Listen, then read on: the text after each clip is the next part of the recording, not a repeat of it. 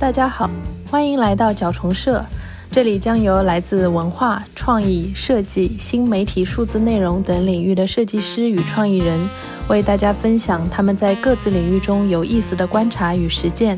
他们有一些也将成为角虫社的常驻主播，希望和大家一起用更多元的视角去关注新鲜的创意、有趣的设计，也为大家带来更多的思考维度。这一期的主播是新媒体数字内容品牌 CT Lab 的创始人 PD 和发发，他们也是角虫社新媒体数字内容的常驻主播。这一期他们将从最早风靡国内的 Team Lab 聊起，谈谈国内数字内容的发展和现况，也会具体介绍一下新落地在佛山南海的一个用数字艺术呈现传统风物的项目，叫做魁星阁风物美学空间。最后，他们也会谈及数字技术革新与艺术创意思维的一些辩证关系。那以下内容我们就交给 PD 和发发吧。Hello，大家好，我是主播发发。Hello，大家好，我是主播 PD。今天呢，是我们两个第一次去做这个播客的这个事情，所以有点紧张啊。那我们也先自我介绍一下吧，我们也从我们的一些专业背景去说说。PD，你是做什么的呀？呃，我是 City Lab 的创意总监，以及是创始人。其实我之前是一直在从事这个数字媒体艺术这一个板块，包括我的工作一直的那个经验也是呃在这个领域工作了很多年。然后后来我就出来跟呃花花一起去创立 City Lab 这一个工作室，慢慢的成为一个公司的一个过程。那我就不过多介绍了。其实，呃，我是跟 PD 是一样的，都是 City Lab 的创始人。就从我们的专业背景出发吧，就是说我们是从事新媒体艺术设计这一块，也是会做很多呃，就是数字品牌展厅啊，然后一些新媒体的艺术装置等等。那我们就来聊聊这个现在来说新媒体艺术的一些趋势吧。从哪里说起呢？要不我们先从就是大火的 Team Lab 吧，就是这个为大家所熟知的这个嗯 Team Lab，、好不好？好啊，好啊。其实说到 Team Lab，我们是从什么时候认识 Team Lab 的？PD 你记得吗？呃，我还记得应该是在五六年前吧，就是 Team Lab 呃引入来呃中国大陆这边，在北京跟上海办了第一次的那个展览，然后呃当时也就是打破了所有人的那个认知，就大家没有看过。这一个沉浸式的一个体验是怎么样的？那慢慢就是整个的中国就是展开了一场就是诶呃数字艺术的这一个认知哦、大家会理解诶一个沉浸式的空间里面有很多人际交互的东西，就是慢慢会接受跟呃打破他们的一个思维的一个一个认知，对，那你当时是你在上海工作的时候去看的吗？嗯嗯嗯，对，哦，那应该是很多年前，大概是一二年、一三年的时候吗？嗯嗯嗯，对。那当时其实你第一次看到 Team Lab 的这个空间的时候，嗯，给你的第一个印象和感觉是怎么样的？其实对我对我个人来说，其实我最早的认知是零八年的那个世博会，因为我也在里面有参加一些场馆的一些多媒体数字内容的一个设计。那其实当时更多的是在一些呃城市展馆的一个层面去做。那其实 Team Lab 对我来说更加的是拓宽了，诶，其实艺术可以这样子去玩。其实它可以这样子跟人有那么那么近的一个距离去接触，去影响人。对，这个是我当时最深刻的一个认知。嗯，就是空间和人之间的关系和人和人之间的在这里面的关系，对吗？对对对对对，那其实我第一次看 Team Lab 应该没有你早，就是因为当时我也没有在呃国内，可能我是到了大概一四年、一五年之后，我才呃第一次的在也是在上海看到 Team Lab。那对于我来说，我觉得当时我的感触就是说，哎，哦，国内居然有这么大的一个空间，它去专注做这个呃新媒体展示，还有就是跟人交互的这一块。啊，这是我的第一个感受。然后第二个感受就是很直观的，就是说那种视觉所给我带来的一种震撼。因为当时进入整个展馆的时候，其实是一个铺天盖地的一个投影，当时还没有出现沉浸式的这个词语，嗯，所以说我觉得这个词语对于 TeamLab 来说，它是一个必主级，就是对的存在，就是因为有它。对啊，所以给国内带来这个沉浸式的这个关键词的这个词语的一个潮流的一个趋势，可以这样说吗？对，等于是大家的认知就是 Team Lab 等于沉浸式，嗯就变成了一个耳熟能详的一个词的一个命名跟代表。嗯嗯嗯。但是好奇怪啊，就后来沉浸式这个词语，就是它不单单纯很单纯的指。一些新媒体的一些展示的一些沉浸式，哇，我觉得现在沉浸式所说的很多什么沉浸式化妆啊，什么沉浸式什么其他的，其实都是源于，就是这个潮流都是源于 TeamLab 的，就是给人一种就是。全包围，然后就是耳目一新的这种感觉。对对对，它就是跨界了嘛，把这个词原来是形容一个新的一个技术的，变成是一个不同领域之间的一个打破。对对对，还有就是说，就是视觉所给我的感受是很深的，就是因为 TeamLab。呃，一开始我对他们的认知就是说，他们展现出来的很多内容都是跟自然相关的，就例如一些瀑布啊、花啊这些，就是最为人所知的。然后到了中期的一些创作的时候，就会有一些呃，例如动物啊，然后动物跟一些就是人之间的一些关系都会同时的去呈现在画面里面，还有就是。动物跟植物，那我觉得这个是他们整个团队对于这个世界和自然界的一些洞察吧，也也是给我感悟很深的。因为呃，就是很多自然界的景观，其实我们是可能在那个地点我们是带不走的，或者说我们想怎么永远的存留在我们的心中，但是它可以通过一些呃技术啊，然后设计的一种形式。去融合在一起，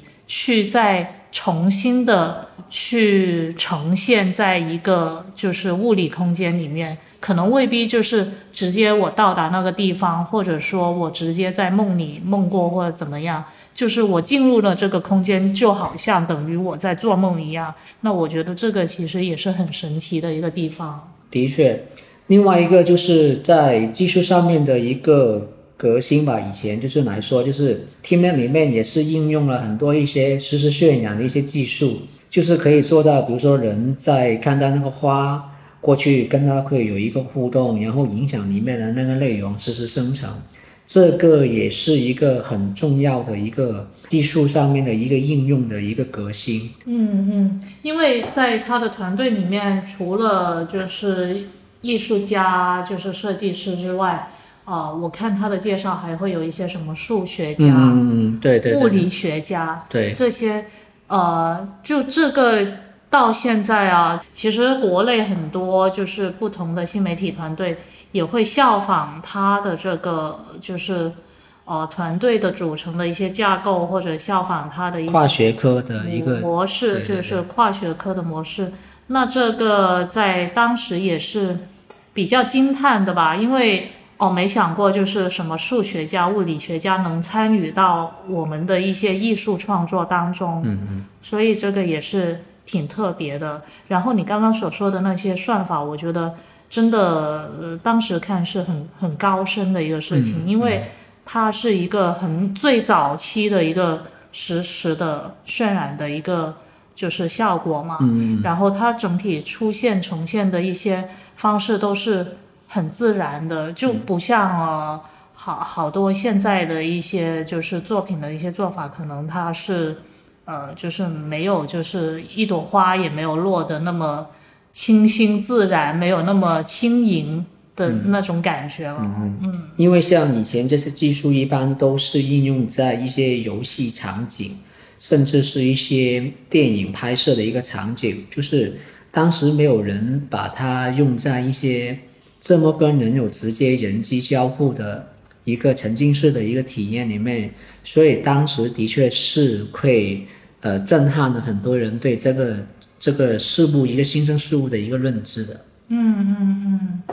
然后其实 TeamLab 它也有迭代的，嗯，就是说，那可能当然它进入了国内市场之后，会发掘国内市场的一些实际的需求，或者说就是人们对这部分的一些追求和向往吧。所以另外一点就是说，他对一些呃，就是儿童教育方面，我我觉得可能并不会有很多人察觉得到他们在。儿童教育这方面有一些研究，或者就是在他的沉浸式空间里面去怎么将它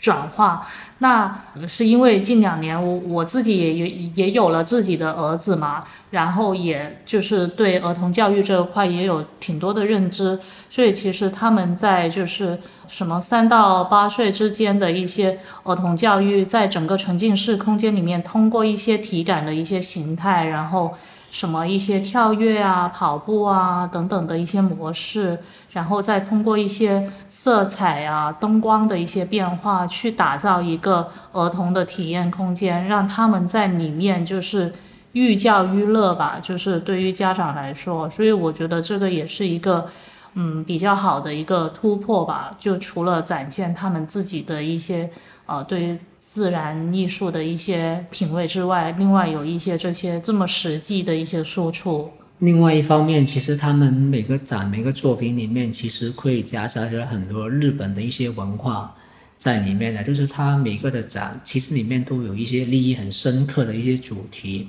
所有的那个展品都会围绕这些来做一个从概念到设计的一个转化。这个我觉得也是一个很重要可以学习的一个地方。因为看后来，呃，听了进入中国之后，其实国内很多新媒体也会去效仿他们的一些形式，对，那可能那些是停留于表面的，那其实他们更内核的是对里面的一些自然跟人的一个理解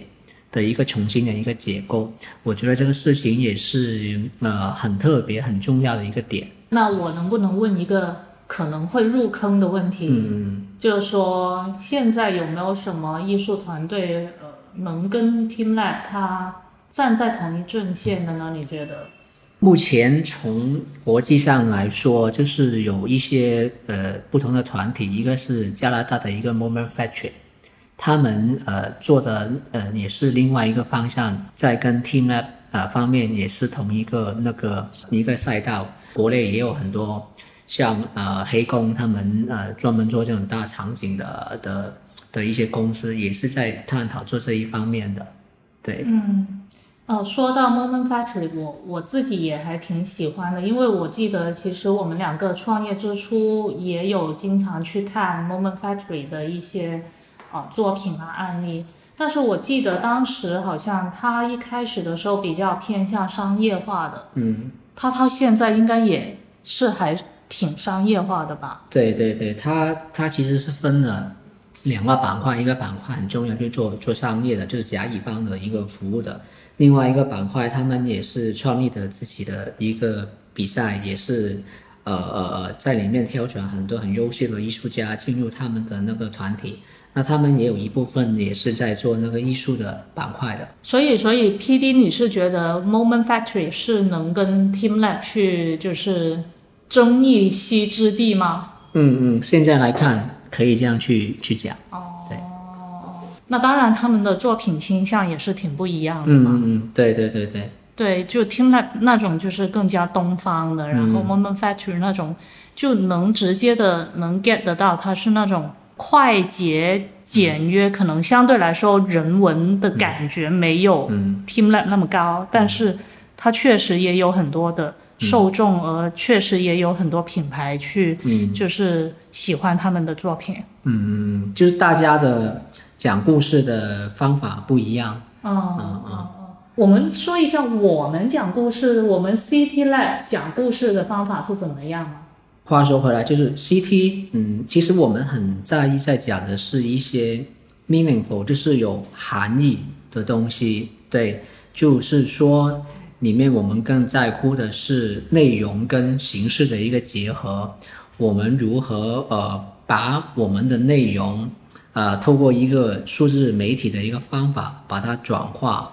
我们会很在意内容跟形式的一个结合，是不是统一的？是不是可以把我们想讲的那那个内容，把那个技术作为一个衍生呃输出的一个手段？也也是想一下哈，就是 City Light 我们是身处大湾区嘛，那我们也想一下，就是说在一些商业领域啊，如果一些比较早的，就是除了 Team Lab 那种艺术范之外，在展馆里面出现的。一些比较早的一些商业领域的国内的一些熟知的案例吧，或者说你印象比较深刻的有一些什么项目吗？你可以说项目哦，可以不说那个工作室也行。哦，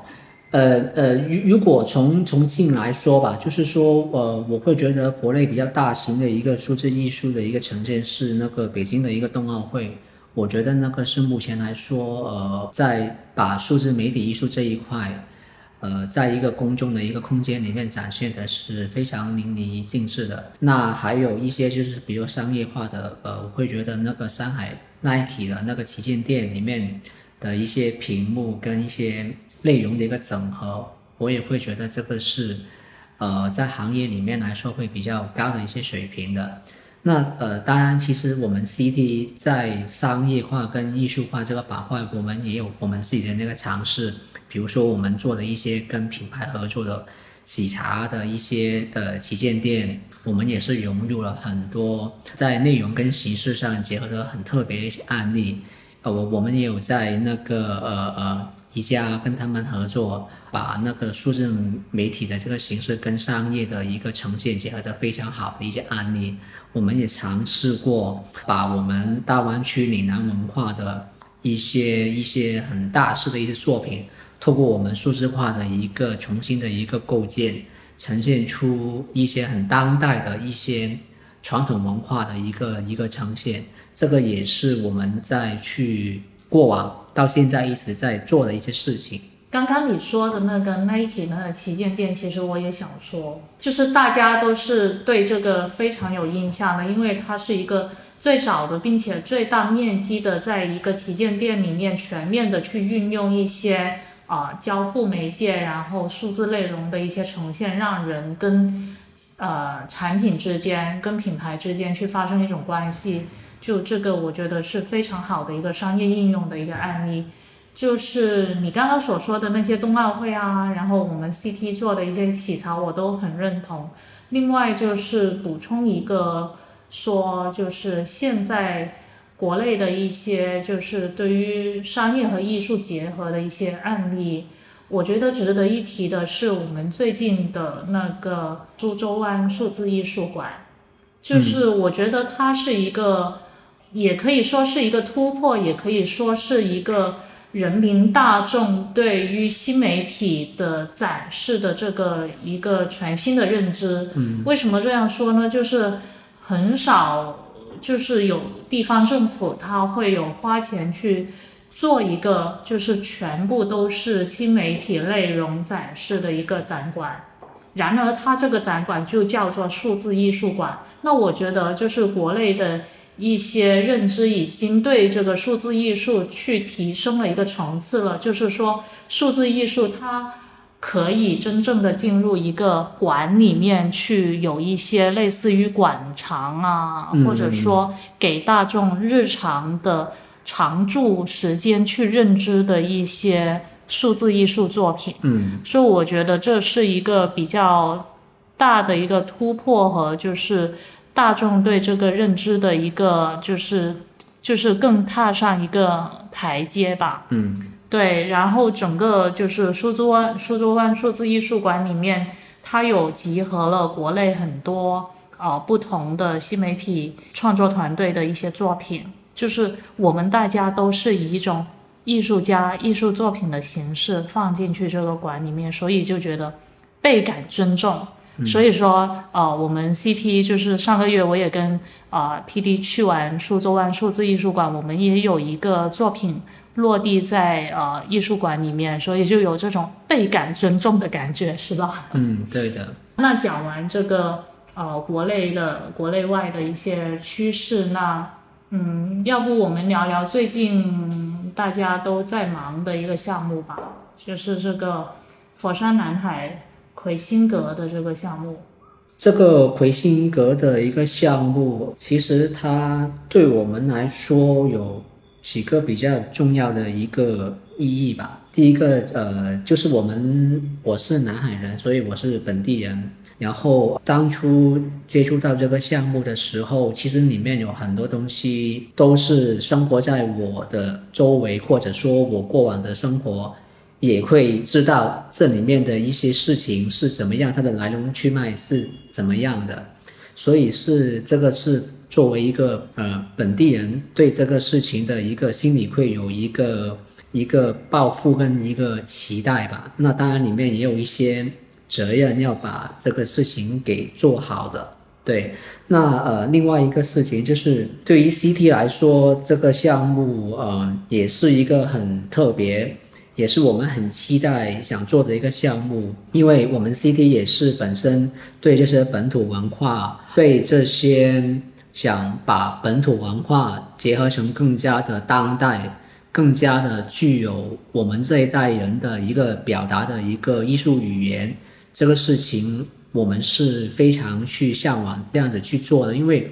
老实说，现在纵观整个那个数字媒体的一个一个现在的现状，就是可能大家会看到很多，比如像像故宫的文化，像敦煌的文化，三星堆的文化，把它做成了很多数字化的一些展馆。那像大湾区这边其实是很贫乏的，就大家还没有一个意识说，诶，其实我们本地很多东西，很多非遗的文化，可以把它。做得很特别，讲得很好，所以是这个也是当时对做这个项目的一个一个很重要的一个里程跟跟一个想法在里面。对，嗯嗯，我们 P D 总有点紧张了。其实我们还没有介绍魁星阁这个背景，然后就说了很多细节，就证明他真的很重视这个项目。嗯，那要不我来介绍一下，就是这个背景吧。就是魁星阁这个项目，它是一个塔。然后它是一个，就是在佛山南海的这个区域的一个标志性的一个地标，它属于一个古塔，所以在这个古塔里面，呃，就是怎么对这个内容去进行活化，所以在这里面，我们在啊魁星阁的这个一层的这个地方去进行了一个数字，就是地方方志馆、风物美学方志馆的一个。啊，项目内容的一个进程嘛，所以我们 CT 就是负责整体的这个风物美学方志馆里面的一些关于数字类型、数字体验、展陈类型所有的一些展示的一些内容创作的啊，这就是这个背景。所以说，刚刚呃 PD 呃提到这个什么传统文化、本地文化、非遗文化等等的这些。都是在这个地方志的这个风物美学空间里面去展示，就是对于我们来说，呃，这个项目呃也是我们回馈家乡的一个项目，因为呃我们两个都是呃佛山人、南海人，然后就是本来我们就已经就是没有在呃就是南海的这个地区，可能读书就开始出去呃不同的城市去。闯荡就没有在南海的这个地区生活了很久了，但是由于这个项目，我们又回到这个地方，重新的对我们的家乡去进行一个解读和认知。那我觉得这个是一个意义非凡的一个事情。里面它的那个规模是很大的，是一千多平米。然后呃，我们做了一些数字展陈，有十八个不同的数字内容的一个展项。那其中当然里面它会有包含，就是很多哦，就是很特别，也是我们几个标志性的一些体验的一些展项。P D，你能介绍一两个吗？就是在这些的展项里面，其实有几个我是特别的一个深刻的。第一个是那个星月时空的呃沙盘投影，还有一个就是那个叫龙舟唱晚的一个沉浸式的实时交互体验的一些场景。对我先说这两个，第一个就是说到那个星月时空的那个沙盘，我们当时是有这样的一个规划跟构想，就是魁星阁方志馆它有一个很重要的一个主题，就是魁星点斗，独占鳌头。那我们的灵感其实是来源于星河，希望用星河这个主视觉去表达南海的一个历史的长河，穿越时空，了解从古到今。包括南海名字的由来、行政区的变化，到未来的一个发展是怎么样的一个叙事的一个逻辑。那其实进到展馆里面，呃，首先吸引大家的会是一个极具设计感的一个立体沙盘，对，它是一个碗形的呃一个一个空间。那它的顶是一个镜面的空间，所以大家一进来会觉得，哎，我们是不是穿越了一个时空，看到一个像一个大雾空间的一个景象？那当整个的那个投影开始，其实大家可以看到的就是一个我们以星月时空创作的一个主题的一个景象。在这里，我们应用了一个呃很新的一个前沿的技术，叫 3D mapping，就是我们把影像投影在一个实体的一个模型上面。那这个是动态的去讲述我们整个南海的一个行政区域的一个变迁跟历史及地形山川的一个变化的一个情况。那那我这边会多说一些技术，等一下花总先再补充你你你在内容上面的一个想法。哦，OK OK。那呃，在这个 3D mapping 的一个投影，其实呃，在那个技术的一个呈现上，它是很独特的，也是我们自己 CT 去独创的一个呃视觉的一个体验形式。就是说，希望透过这个整个的那空间，它是一个碗形，一个扭扭变的一个形状，再加上影像。就让大家有一种时空穿越的一个感受。那为了达到这个效果，其实我们在沙盘的一个前期的设计运用了很多软件去模拟，以及我们后面还把这个模型做了一个 3D 打印，来反复的去验证我们这个技术的一个可行性。那最后我们也是在落地的时候用了很先进的那个呃融合的软件来达到弧线的融合，以及沙盘对位的高度整合。嗯，来创造整个很很震撼的一个视觉效果，这个是在技术上面的一个突破跟创新。我对这个呃展项也是呃花了很多的时间跟大家去碰。第一个肯定是技术上面一个突破，那另外一个层面，其实像花总，因为花总是负责整个的呃在内容层面的一个策划的一个把控。你你觉得现在我们最后做出来的 整个的一个呈现的效果，跟你预想的？如果对于我和 P.D. 你的一些专业性来说，我觉得还没有达到我们最好的一个要求和标准，就是在视觉上，我的意思。嗯嗯。但是如果对于大众来说，其实他们可能会认为还挺棒的。嗯。就是分普通观众和专业观众的区分。嗯嗯嗯。就是说，呃，虽然说我们这个展馆它是一个嗯政府类型的一个展馆，嗯，然后我们在设计的时候也不希望给大家去带来这种很地方政府或者说很说的接地气一点，就是比较土的那种感觉，所以我们会在策划设计再到视觉策划的时候是。特意的去避开了这种感觉，会以一种平常我们做一些商业类型的一些东西的一些审美要求去将它加进去里面。那刚刚 P D 也有提到说，就是这个回心点斗独在鳌头的这个概念，它其实是贯穿整个展馆的一个概念。那我们在这里也是用了一种，就是沙盘设计的时候也是用了一种。星河流转的一种概念，无论是从视觉层面，我们会有一些就是星河穿越的一些轨迹的一些呈现，或者说有一些星光点点的去做一些，呃，就是转场的一些变化，还有主导的投影在呃沙盘地图上面的一些主导视觉的一些动画的变化，嗯，这些我们都是紧扣这个概念去发生的，因为整体沙盘的一个内容就是讲。南海区它如何从隋朝开始然后一直的不同的呃领导大事记等等，怎么影响我们南海区地域疆土的一些变化，去一直讲到我们现代的这个南海区，所以它是一个跟时间紧密相扣、紧密相关，然后如何从就是几千年前一直穿越到这里，我们运用了一个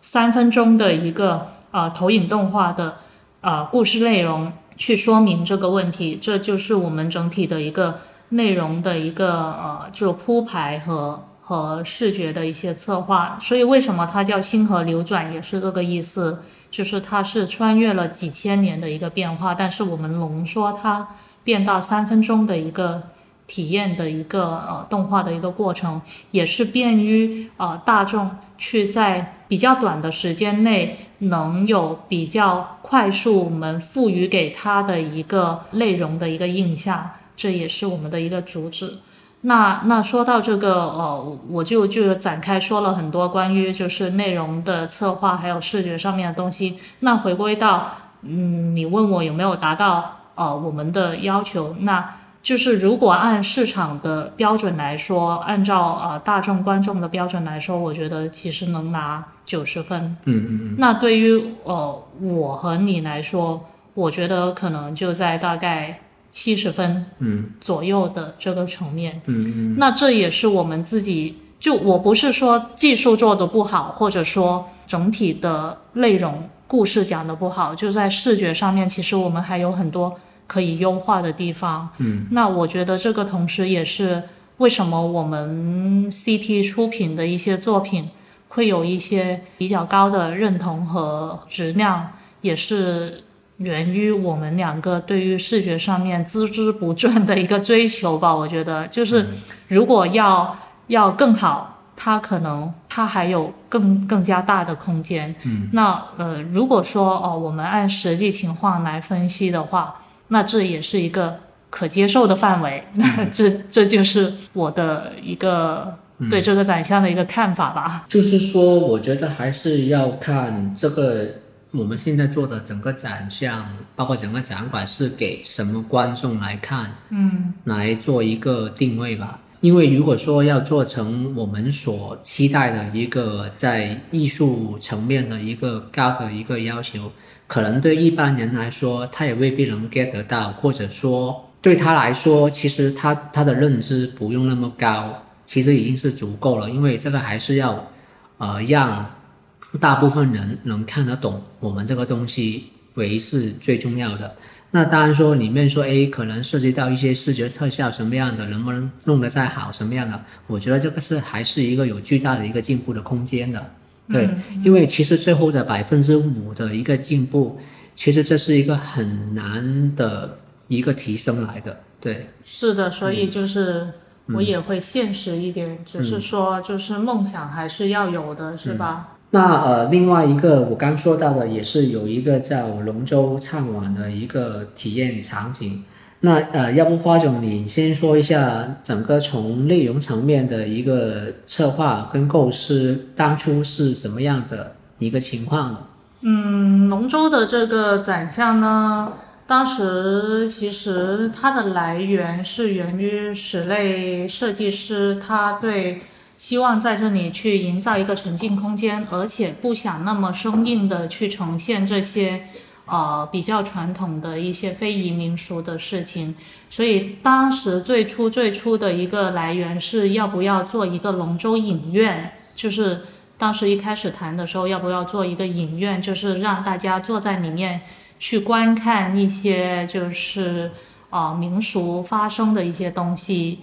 嗯，那这样的话，其实后面我们 CT。啊，加入了项目里面呢，我们就是本来就是很很强的在做互动的这一块，所以我们也希望能加入一些能跟人互动、画面能跟人互动的一些东西。嗯，那既然这么大的一个龙舟，它都已经放在了这个沉浸式的空间中间，那如果它只是作为一个座位的话，那未免就有的太浪费了，而没有。很好的能发挥到它的作用，嗯说为什么当时就是我跟 P D 也一起聊了，说在龙舟这里能不能真实的让人去体验一下真正划龙舟的那种，就是流汗的那种很热火朝天的感觉。嗯，所以当时也是突发奇想，想了一个就是呃模拟呃真实的就是赛龙舟、爬龙舟这个摇动这个船桨的这个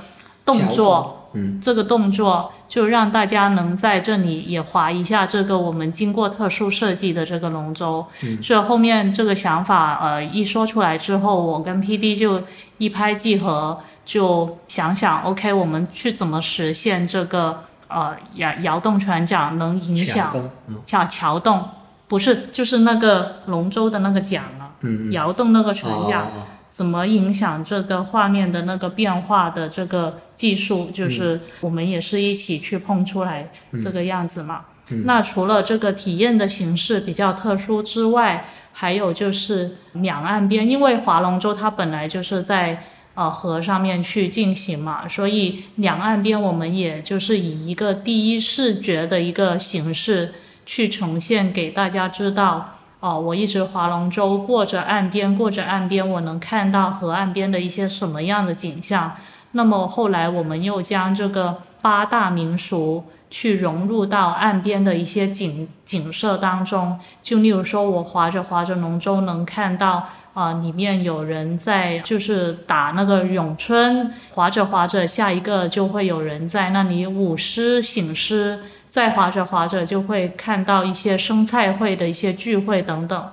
就是说，你每隔一段时间去经过河段，你操控这个龙舟的爬行，就会看到两岸景色的变化，并且它是呈现一个民俗的一个呈现的，让人就是在娱乐之余，也能就是潜移默化的我们去给感给他去感受到。哦，原来这些民俗是这么有特色的，就是让它变成一个有趣味性的一个体验的东西，而不单单的只是他站在那里，他被动的去接收我们所赋予给他们的一些内容。嗯嗯，这就是就是整体的对内容策划和体验的一些想法吧。另外一个层面就是说，是呃，我们的确是定了这么大的一个方向，就是说希望做一个呃。还原一个真的在河道里面去划龙舟的一个场景，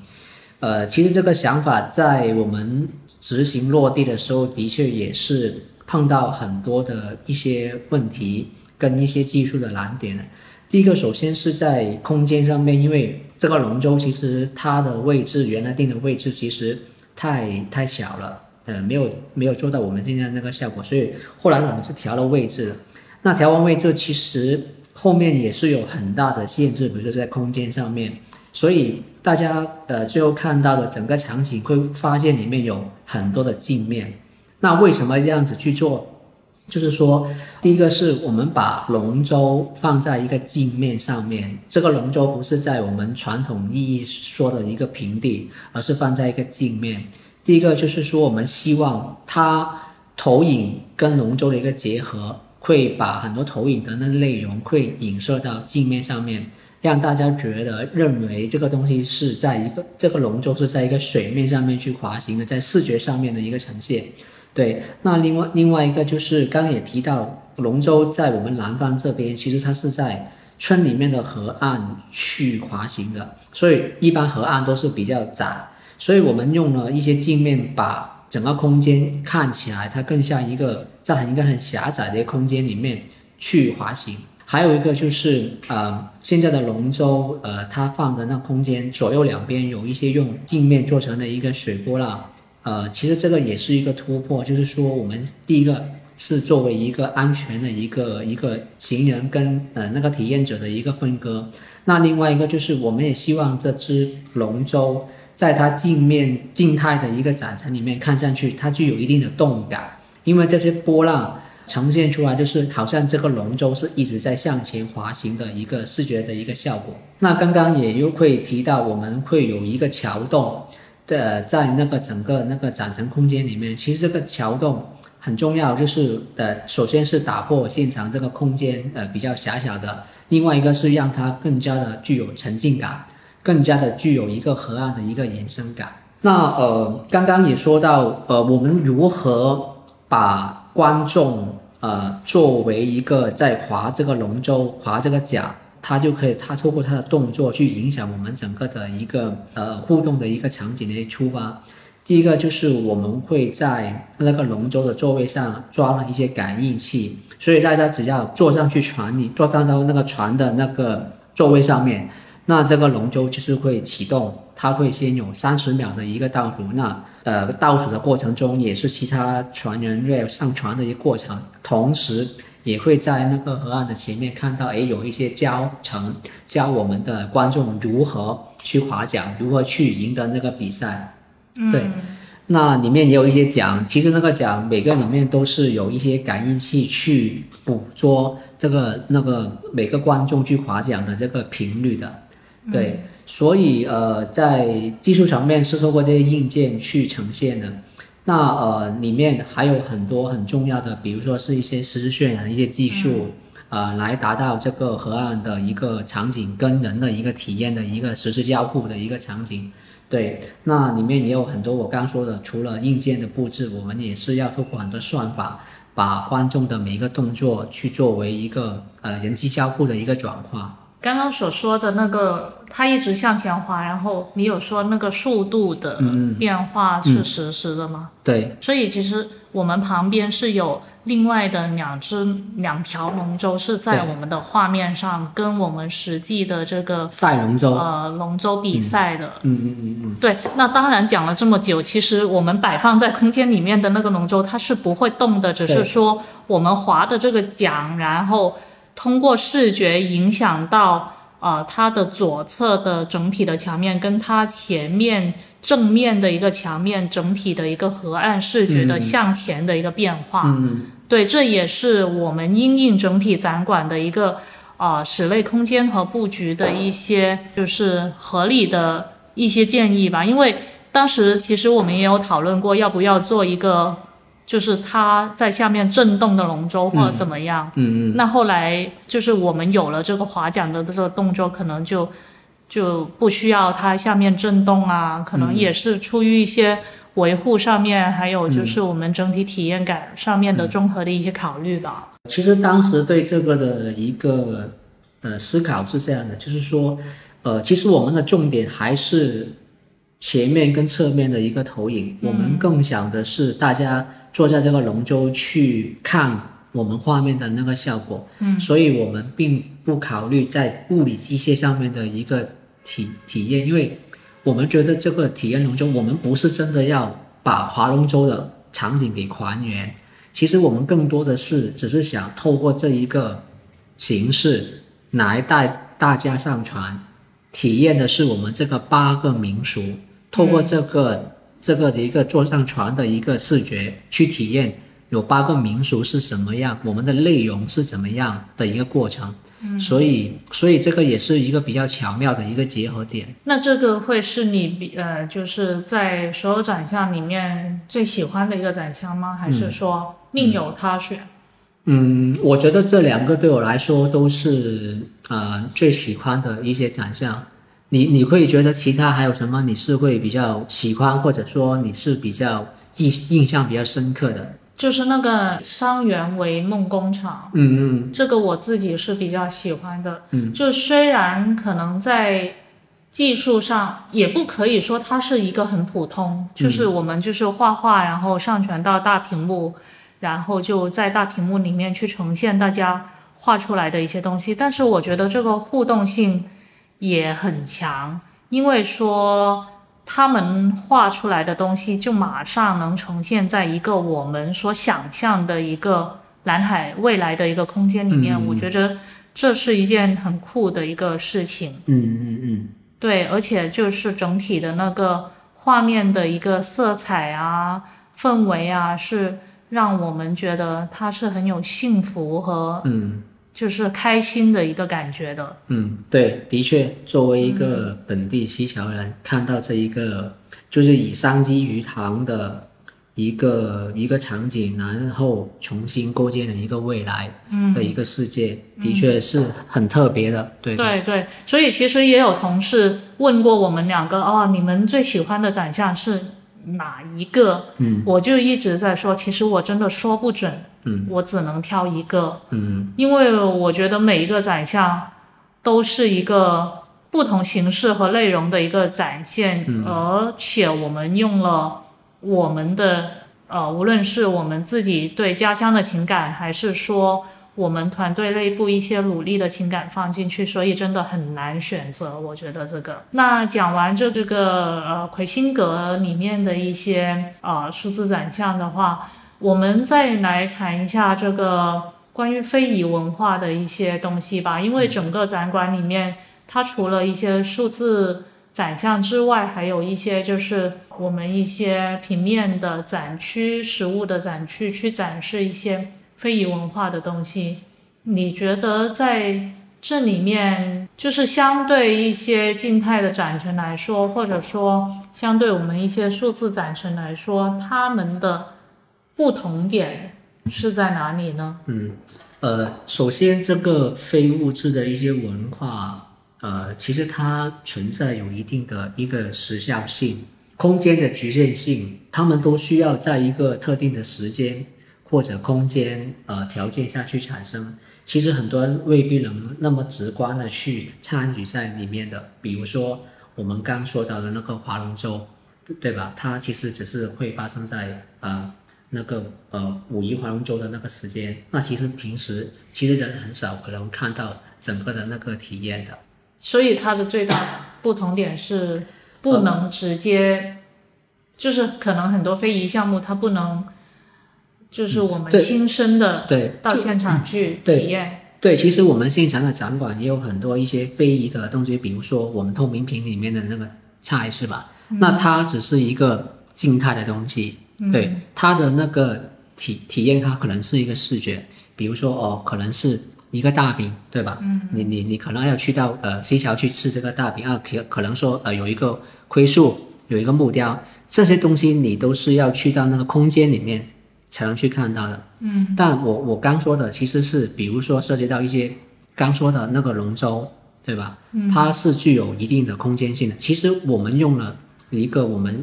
数字艺术的一个方法，就可以把它重现在我们的这个展馆里面。嗯，对，比如说也也也带出，就是刚刚我我们也呃说到一个，就是我们的那个 VR 那个眼镜，对吧？那可能要大家要去呃去看南海的不同地区的一些风景，可能传统的方法真的是要大家去到那个空间去看。那我们用了这个 VR 眼镜，其实我们已经瞬间可以让大家去看到南海的风光、南海的景色。那这个东西就不用那么具具备一个必要的条件才能发生。嗯嗯嗯，对明白，就是直接点说，就是我们提供了这个，就是很高效的去去体验这些场景的一些途径，这是就是说的比较直白的。那另外一个就是从从情感出发的话，可能也在非遗传播方面，它也能帮助到。哦，我们的一些传播形式，因为好像我刚刚说的龙舟，我们通过一种趣味的游戏体验的方式，让他们身处其中，以第一身的形式去体验，嗯可能会比他在那里哦，我真的河道里面看龙舟，嗯会有不一样的感感觉吧。我不能说更好，但是感觉是不一样的。我们现在在做的一个新媒体的东西，它很重要，是要把它传播出去，让人知道体验这个东西是怎么样的，怎么样在在整个场景里面的这个东西有了一个记忆点，他们就会会知道原来这些文化是这样子的，对我的影响是什么样的，这个是很重要的。这个是传统的一些非遗文化的展陈是没有办法去突破他们原有的那个界限来做到的。所以我觉得就是在展馆里面，就是以一种传统加我们新媒体数字艺术的方式结合在一起，就是一个绝配，也是对于这个非遗保护也是有一些优势的吧。因为因为现在很多非遗为什么叫非遗，就是非物质文化遗产嘛，都叫做遗产了，就是说很少人嗯嗯。能有传承下来的，或者说很少人知道这些民俗、非遗民俗的这些事情。嗯嗯。那其实我觉得在新媒体的，就是展示和传播的层面上，对它的一些就是传播和保存，就是形式也是很有帮助的。嗯，对你说到这个点，呃，也是我们在做整个展馆的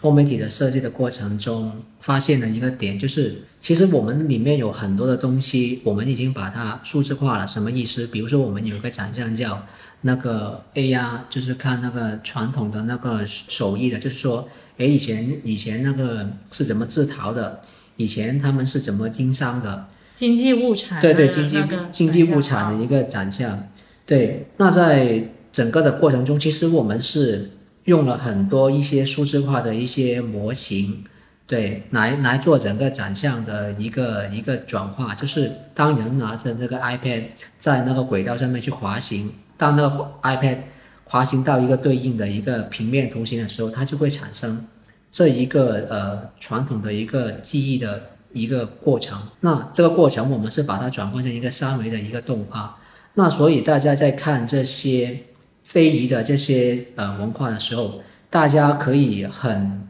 直观的、很有体验感的去看到我们这个内容。那另外一个方面，这些数字资产我们已经做出来了，其实我们会可以在后面的那个应用里面可以发挥很大的一个作用。比如说，我们会形成一个信息库，那对于这些的一些传播或者再创作，其实我们已经建立一个很好的一个基础。另外一个就是这些东西已经数字化了，所以我们可以对里面的东西做一个迭代，这个东西是非常重要的。还有一个很重要就是说它的表现形式，我们这次看到的，我们也是希望它的那个整整个的形式更加的去接近年轻人，所以我们用了一个在那个游戏里面经常有的一个叫 low poly 的一个一个动画的一个手法去来展现这个整个的那个模型的一个平面视觉的一个效果。所以这些东西是都具有一些很很就对比以前的那个文化的一个保存，它更具有一个很先进的一个优势在里面的。就现在很多呃国内的博物馆，它也用一种数字孪生的一种技术，就例如说哦，我那个秦始皇的兵马俑，然后呢，它的文物是就是挖出来，然后就通过一个呃玻璃盒子，就是将它隔着在在博物馆里面保存。那后来我们技术就会发展到，就是将这些呃文物将它扫描，这这个数字孪生的这个事情，那。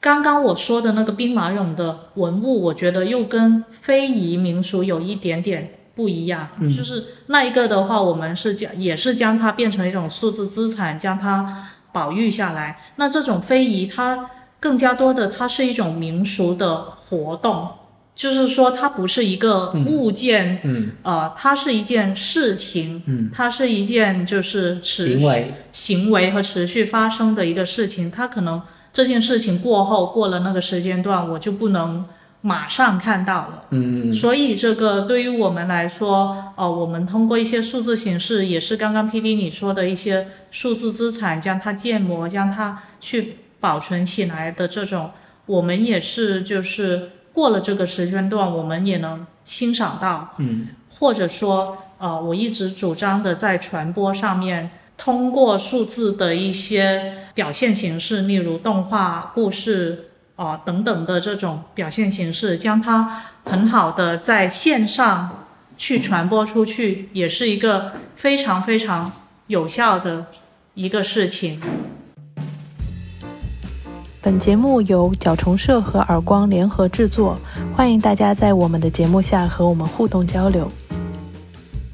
那讲完非遗的那个保育和传播，你觉得现在数字艺术有、有被大众接受吗？有啊。接受的面广吗？我觉得现在国内的新媒体的技术的水平其实是比国外发展的要晚的，但是其实大家都进步得很快。那这个重点还是艺术和技术的一个转化和融合，是教育国外是落后的。呃，很多东西只是停留在一个形式上面、技术技术的一个实现的一个层面上面，但是在那个故事性、体验感跟美学这些东西是具有一个很大的一个进步的空间的。那这个也是我们 CT 想做的一个方向，及我们现在已经有一些优势在这个领域里面的那个趋势是这样子的。第一个就是说，这个艺术的形式。开始的时候都是以一个可以做得到，就是技术先实行出来了，让大家知道了，那慢慢的这个东西会普及，普及多了，然后慢慢就会泛滥了，就大家已经看多了，其实大家就会想想的是，就是背后的内容是什么，所以这个自然呢也会追溯到最对这个数字内容的一个要求会更加的高，所所以现在说的这个数字艺术的这个呃形式。怎么被大家去接受的？我觉得这是一个从量变到质变的一个过程来的。就现在先大家都看到了、知道了那个东西，然后普及了，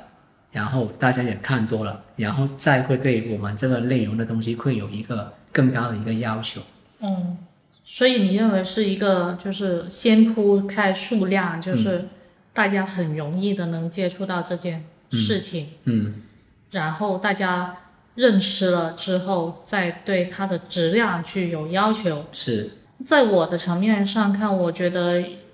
可能跟你的角度不太一样，不过我也认同你的想法。那我的角度看，我觉得是一个途径的一个问题，就是说数字艺术的这种东西，它最开始可能都会用在一些。就是观众不太日常能触得触达得到的地方，例如，哦，我一年才去一次的博物馆，例如，呃，我半年才去一次的美术馆，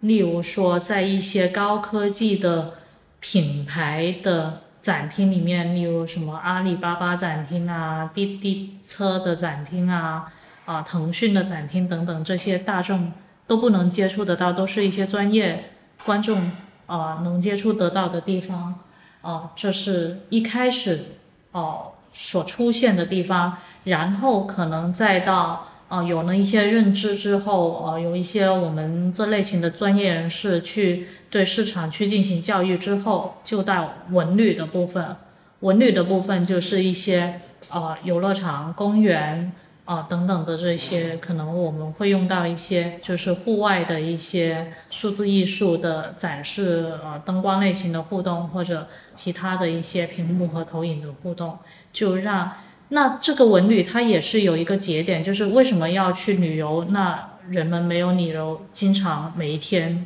每个月都去旅游，但可能他接触的点就是呃三到四个月、四到五个月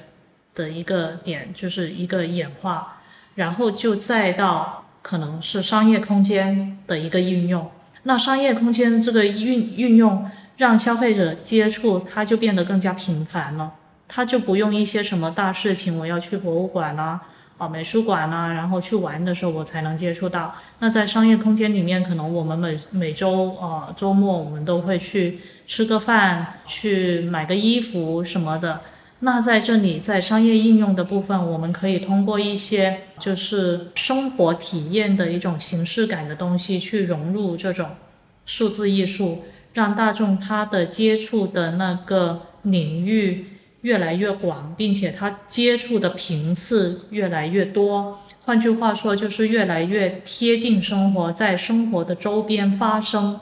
那这样就让。大家认为 OK，这就是生活的一部分，去去进行一个认知这样子，所以就是凡是带有就是艺术的这个字眼的，其实就是展示类型居多。但是为了生活提升一个层次，如果我们能运用到更多更多数量的运用到商业空间里面，它就是。撇开了艺术的这个字，可能就是一个体验的一个事情。嗯，那这个就很容易能被大众他所接受。嗯，哦，这是我的层面的一个想法吧。嗯，我觉得现在已经越来越多了，只是说它可以更多、更多、更多。刚刚我们说到艺术，就是从数字艺术这个层面来说的。这些东西。那当然，艺术其实和科技技术是密切相关的吧？那你觉得在艺术和技术之间，他们的关系应该是如何呢？传统的艺术的定义，呃，包括有九大艺术，呃，文学、音乐、舞蹈、绘画、雕塑、戏剧，啊，建筑、电影以及电子游戏。技术是艺术的一个基础，甚至是支撑艺术发展的一个工业基础。很多时候，一个技术的应用普及，很大的程度上是提高了效率，以及提供了更多表达的可能性。就好像最近很火的 AIGC，呃，数字生成艺术，大家在热议和惊叹人工智能可以取代人的价值。这里面其实技术是透过算法，把过往的一些艺术的形式、风格、构图。声音、旋律等等这些都参数化了，然后储存在服务器，然后经过很多的一些算法的一些整合，只要大家输入一些关键词，算法就可以把它生成跟关键词相连接的一些的画面出来。所以说，这里在里面我们输入的参数越精确，其实越接接近大家想要的一个结果。其实这里更多的是对于过往的一些数据的学习跟归纳，对于。呃，未来具有创造性的生成，其实是需要人来驱动它才能做出来的。目前来说，计算机是不具备这个创造性的一个思维的。所以这是他们之间的区分，是吧？对对对对对，这是我的理解，或者说现在来说的一个区分的一个定义。提到我想的一点，因为现在的一些人工智能 AI，它是基于前人所总结的一些经验、历史、数据。它的一些结果所形成的一个 database，所以说 AI 的这种东西，它是过去的一种划分和总结。但是如果对于未来的一些想象或者就是更长远的一些事情来，其实它是没有一个可依靠的一个数据和呃去支撑的。所以说呃在这部分。也是一个创造性的问题，就是未来没有的东西，我们是需要创造出来的；而过去已有东西，是我们通过经验总结出来。所以，就是艺术，它可能更加倾向的是一些未知的东西，或者说已知和未未知的相结合。而就是哎，人工智能啊，AI 等等，它是肯定是过去式的一个。总结所出现的一个结果吧，我觉得，嗯，所以说就是例如现在的一些 AI 绘画，就很多人都是怕会被取代，就例如说一些原画师或者怎么样，就是如果真正有这些对于未来创造性的人来说，他是不会被取代的，因为对未来的创造是我们更多的是拥有自己的一些主观的意识去主宰这些创造性的。输出和发生，而 AI 的是依据一些客观的事实依据所发生的一些事情，所以 AI 它其实可以作为一种辅助辅助创作，但是不会取代我们现有的一些艺术或者说我们现有的一些创造性的职能职位等等。这个也是我的一个理解嘛。那呃，在现在多媒体的一个时代里面，数字艺术这个领域。该怎么去找准自己的定位？如何在多元化的媒介中选择合适的部分呢？我觉得就是数字媒体艺术，它跟传统艺术它是一个互补、互相补充的一个关系。以前我会这样认为，它是一个填补一个传统艺术的一个空缺。但近几年我会更新了一下我自己的看法。我认为数字艺术可能它可以成为一个主流，甚至它可以成为一个主流。为什么这样说？因为刚刚你有提到传统的一些艺术，它有分什么文学啊、音乐啊、电影啊等等这样。那其实这里任何一个，它都是通过长时间的一些积累所影响人的一些精神意识层面所形成的一些流派吧，我可以这样说。那现在数字艺术。它其实也可以用自己的形式去延伸成一种主流的东西，因为现在我们任何的一些行为或者呃，就是生活，我们离不开一些智能化的东西，手机、电脑等等，这都是已经是一些数字艺术最最最基础的一些东西，甚至我们可以拿啊智能设备去进行绘画啊，做一些数字雕塑、数字绘画、数字编曲等等，所以这些我们可以通过这样的渠道去成为一个。啊，主流的流派，但至于这个主流的流派，它的层次是如何，那可能未必是能这么快能定义的，因为它对于传统艺术来说，它的可塑性和可变性是更广泛的。例如说，我们可以共创一些成品或者成果出来，就例如现在我们会有一些开源的一些程序和软件。人人他都可以通过这些开源的东西去创造一些绘画或者他们的一些视觉上面的表达，就等于人人都是艺术家，有这种手段。它的门槛相对不不高，但是我们可以通过这个不高的门槛门槛去表达自己的见解，这就是我们一个数字的一个渠道。那至于。我们创造了这些最本质上面的一些东西之后，再上升一个层次，我们是否精通呢？那这样我们又在要去思考，因为如果精通来说，就是我们对于这个流派这个层次更加深入的一些认知，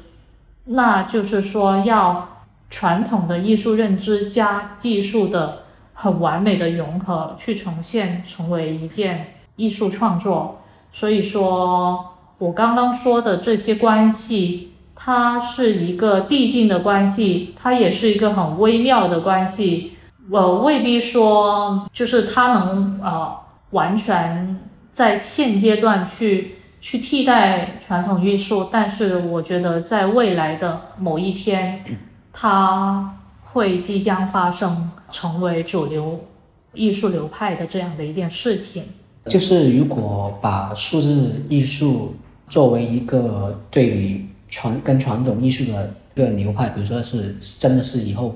会让，比如我刚说的九大艺术里面，可能还会有第十大艺术，可能是数字艺术的一个可能性。我我的理解是这样的：是媒介只是作为这个内容表达的一个输出的一个形式。形式是跟随内容的，形式是可以千变万化的。这个不论它是 low tech 还是 high tech，其实最巧妙的是能表达出内容的一个重要性。我我举一个例子啊，就是好像最近很火的那个电影《讯息全宇宙》，当然他得了得了奥斯奥斯卡这个奖，其实大家对这个电影的一个评价是褒贬不一的。呃，有人很认同，有人很贬什么样的？嗯，有人说，哎，我看不懂；，有人有人说，他他乱来，他就是天马行空，或者说，哎，他这个具有很正确的政治正确的一个问题。对，那我后后面我真的是有研究过这个导演他之前拍的东西，其实他之前拍的那些 MV 跟现在他拍这个信息学宇宙，其实他是一脉相承的，是我能 get 到他为什么会这样去去拍。呃，其实对于这种很激进的这种表现手法，我我是能接受，因为他这个导演他之前拍这个呃 MV 是很多年前年前拍的，他拍出来东西也是很多人说狗屁不通，很 low，很什么样的。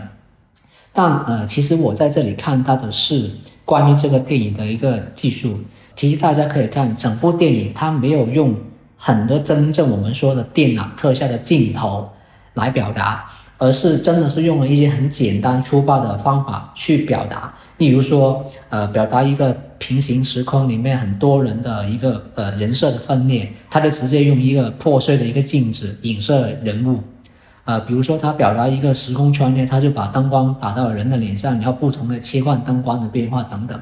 其实这些镜头的语言，他并没有用很 high tech 的。方法去做，并没有用很很难度的、很高难度的高科技的特效，但是这些都能让人家记住他讲的内容是什么。那反观数字艺术这个领域里面，其实也有异曲同工之妙。就说回归到第一个问题，就是说我们该如何去定位我们在这个数字领域里面这个方向，呃，跟媒介中的一个一个选择。其实呃，你看数字的那个表现形式，其实每一年它都是一直在更新跟变化哦。可能上一年是元宇宙，今年是 ChatGPT、AIGC，所有的这些形式，它不断的在变，这些科技的东西不断的在变。可是这个东西只是说，只是让我们表达我们的表达的手段，它更丰富、更多了，更加的多元性。但很核心的，从艺术的层面，还是要回归到表达，对吧？你的表达的内容是什么？所以导致你的形式是什么？就这样子的一个定位，是我我来看到，就是说。在我的看来，无论它是 high tech 还是 low tech，这不重要。我们最重要的是你在表达的时候用哪一种的形式更具有表现能力，或者说更有感染力对观众来说。嗯，对。所以说，数字艺术它未必是一种就是技术很高深的一样东西。嗯。就这个是也是我跟你一直所认为的一种观点吧。我觉得，嗯，就是它它不一定说它的算法。有多厉害，不一定说哦，OK，我通过了十年啊，数学家研究出来这个程序，它有多厉害，而是说我们通过数字的这种展现的渠道和呃一定的占比吧，就是一定的技术占比所去呈现出来的我们内心的内容的一种感知和表达，嗯嗯，这才是一个最关键的，对这个我觉得。嗯，就很多人都认为啊，真的就很高科技什么等等，也直接说了，现在表现出来的很多东西确实是很高科技。嗯嗯。但是从艺术说创艺术家创作的层面来说，我觉得这一个不是一个必然，嗯，不是一个必然性，它可能是一个辅助性。对。和 Chat GPT 啊，就是最近很火的这个，你觉得它是一个技术的？新的东西，它其实跟艺术可能不太搭得上边，嗯，是吧？也没有说它搭不上边，只是说我的看待是我对 ChatGPT 它更像是一个工具，就辅助我们去创作的工具。比如说，我们的同事也会用这个 ChatGPT 让它去帮他编程，那当然它编程的内容只是一些。很简单的一些重复性的工作，他是能胜任的。但是真的是去在要做一些很核心的一些东西，他还是需要人很精确的告诉他怎么去做。他并不具备这个思考的这个能力。比如说，呃，可能对文案的编写，ChatGPT，它可以在它过往的那数据库中给你组合，编写出一些很好的一些文案。这这个也是对我们是有一个正向的一个帮助的。可是有时候会想，就是说太多了这些，呃，已经现成的东西帮助我们，我们会不会也忽略了我们自己个人的一个思考？因为他已经帮你想好了，只要你做一个选择，或者说在它的基础之上做一个调整。其实 Chat GPT 我一直都是在朋友圈去看，大家去使用这种东西。嗯嗯。我自己本身是做数字艺术啊，新媒体艺术这一行。那为什么我我自己我也没有这个冲动去试用这一种东西呢？我觉得这个也是我自己值得思考的一个地方，因为现在好像日益出现，每一天都有新的一些科技出现，就排山倒海的这些科技出现在我们的眼前，我们接触资讯的速度是非常快的，并且我们认知每一个新技术的。过程也是非常快的，可能未必说我一定要打开 ChatGPT 去使用什么，或者去辅助我生活上面的一些什么，我就可以通过各种各样的传播途径，我知道 ChatGPT 它的功能所在，它其实就是帮助我们的，就好像你刚刚说的，帮助我们的一个工具，就好像以前哦工业时代哦有一个什么什么的机器，它去出现一样的一个。过程吧，我觉得，嗯它是对等的，它是帮助我们生产、帮助我们生活的。那当然，这个我不是觉得一个不好，那肯定是非常非常好的一个事情。因为现在我们处于这个技术信息爆炸、技术飞速飞速发展的时代，任何一个时代的技术出现都没有现在快。就现在可能过了一天，就完全哦不一样的。领域就是 AI 不理不一样的一些新的进程又出现了，嗯，那这个对于就是我们现代人来说，是非常有帮助，也是一个时代变迁和变化一个最主要的一个节点和结果吧。嗯那对于我来说，其实是一件很正常、很正常的一件事情。嗯那可能每个人处于生活上面的看法或者时代变迁的的看法不一样嘛。当然，有人是很热衷于研究这些技术，那就觉得哇，真的真的非常非常厉害。但是如果我们拉长时间线、拉长时间长河来看，我自己个人的认知，我觉得它这是会必然发生的一件事情。嗯，以后有更加多、更加多如何如何高科技的事情发生，它也是必然发生的一件事情。我们回过头来一个样子嗯啊，就好像我生活了几百年一样。现在，对，这这个是我对现在的一些看法了。另外一个层面就是说，如果说到这个数字媒体艺术的一个发展的一个趋势，或者我们从一个比较前瞻性的角度去看，其实是有一些很必定会发生的一些趋势的。比如说是现在来说，呃，因为计算机的一个算力的一些提升，比如说像呃 ChatGPT、AIGC，其实上面他们都是运用了大量的 CPU、GPU 甚至 NPU 之类的一些硬件，去让他们在算力上面去呃训练他们的模型，让很多的一些数据可以在里面去，就是计算机里面去学习生产的东西。其实这个同时也会带来一个必然的一个进步，因为硬件的进步肯定会驱动软件也一直在进步的。那所以这个肯定会诞生，比如说，呃，实时渲染跟人机交互这些的技术软件的一些发生，会让它更加加剧而且更快的，这个是必然的一个一个效果。就说以前的数字艺术，它的形式会单一，呃，可能是受限于一些硬件或者软件，硬件它更贵，现在更普及，软件它算力现在更加的一个提高，这些的提高自然也会让啊、数字艺术家在这个领域里面，他可以用的东西，或者说他可以做的东西，可以铺得更开。这样子的话，其实也会让这个数字艺术的这个门槛会降低，又让更多的人可以比较容易的去学到或者做到某一个他们想做的一个作品，制作的效率也会极大的一个提升，这是一个极大的帮助。那另外一个方面就是说，有有可能大家就是会沉浸在这个技术流的当中，因为技术这个东西已经是变得显而易见的，可能是一些节点式的功能拖拽，甚至也不用人去编写什么样的，已经很容易可以达到某一个效果。那这个东西它必然具有一个双刃剑的，就可能是人对于这个创造性的思维它更难了，因为所有的东西变得更顺其自然，你能不能打破这些重新去思考，这个可能对未来来说也是具有一定的难度的。对，这是我的一个理解。那刚刚我们谈的是对这个 ChatGPT 对数字艺术有哪些挑战和帮助呢？那好像现在我们数字化的生活也越来越多被提及，就包括我们在元宇宙等概念就在内的，都绕不绕不过一个点，就是在社会共识上面。就是说，现在呃一些技术，例如说我们的一些呃微信支付或者支付宝钱包支付等等的这种方式，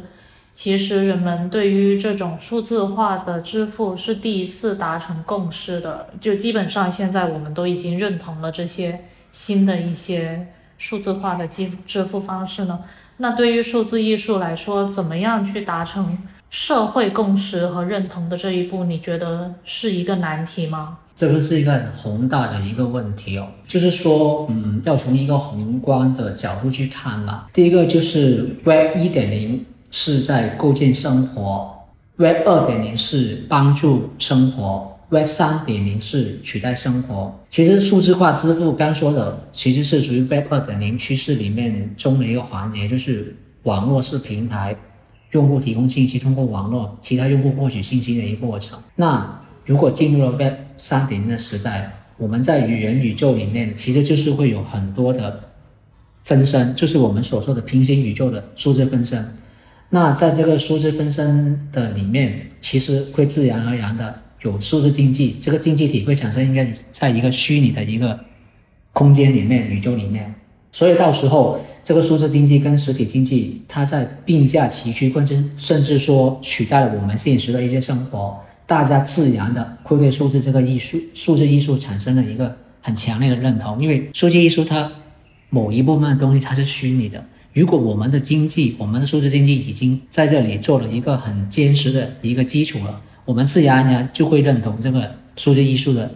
这个东西的一个价值。这是我的个人的一个猜想。那其实这个进程，它也不是说这个事情还没有发生，其实已经在发生，在步入这样子的一个过程了。比如说最近，呃，在那个呃，我们也知道一个很全球性的一个事情，就是有一个艺术家叫 People。他创作了一个 Human One 的一个数字雕塑，拍卖出了一点五八亿人民币。其实这个已经是数字艺术的一个很重要的一个里程碑了。就大众对艺术价值的认知，不只是停留于过往的一个家乡艺术，可能是传统的呃绘画、雕塑之类的一些一些很传统的东西。呃，以前的可能一些呃藏家，他对这些传统的艺术家的背景。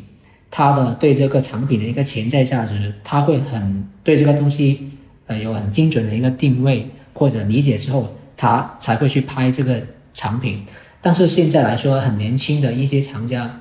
认为，他并没有那么多的包袱去看那么那么深厚的东西，他们可能就会觉得觉得这个东西是好看的，它很特别的，他就认为这个东西它具有一个价值。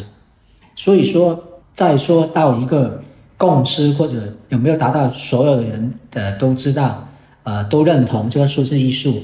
我觉得肯定是有一部分人对这个东西是先有一个认知，或者说他具备对这个的理解，他肯定会先去接纳这个东西，而且已经是接纳了。那慢慢随着我们数字化的生活三点零的一个到来，所有东西都会推向，肯定是会越来越多人去接纳，只是说这个时间它的跨度会有多长。对，这是我的一个理解。我觉得你的理解非常跟我的理解非常相同。因为刚刚你所说的那个拍卖出的那个 Human One，我我也想提这个事情，就是可能在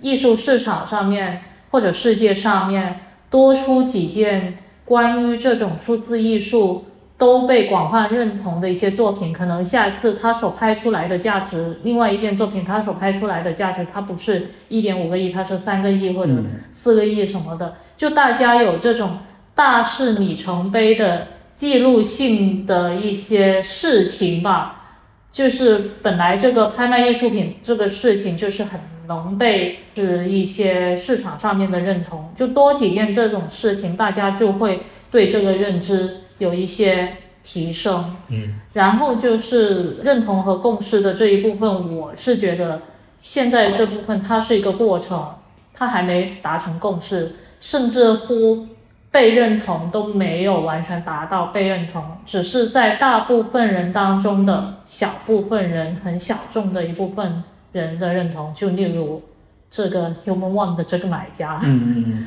哦，或者说，就是这是属于一些更高层次的上层上层建筑的一些精神追求追求的一些认同。但是如果说共识或者认同的话，我们应该是更生活化、大众化和更加接地气的。嗯，那好像这种的话，就是要靠着好像我们这种有追求的新媒体艺术团队，这样。就是在我们日常生活中，在商业化当中多呈现一些创作，不断的创造出更加多的作品，去融入生活的方方面面，这样就可以让大家逐步逐步的认同并认知，或者说我们创造出来的这些作品，不单单只是看我们能帮助到大家的一些什么生活里面的东西。因为其实艺术本身它不是一个刚需品，如果说我们只是浮在艺术层面上面来说的话，我觉得永远没办法达到嗯很大范围的认同和共识。嗯，只有说我们能为生活解决一些什么问题，或者说生活我没有了你不行的话，就好像我们现在出啊出门不拿手机就。支付不到吃饭的钱，嗯嗯，就我们不能没有它的时候的话，才能得到广呃大众广泛的认同嗯和共识。嗯所以这个我觉得可以就是就是分开来说嘛，就是说到艺术，它是一个很主观性的，你认为它对就对，错就错。那说到数字艺术加技术的这种东西，它是一个进程的阶段，就走着瞧，看着办，看看它能不能为我们生活去达到一些什么便利的东西的的可能。嗯所以目前来说，暂时是没有看到这个能达成共识和认同的一个尽头的。那今天我们是就谈到这里，嗯，我们先谈到这里，好，这么愉快的结束了。好嘞，好了，谢谢大家，好了，就这样，拜拜拜拜。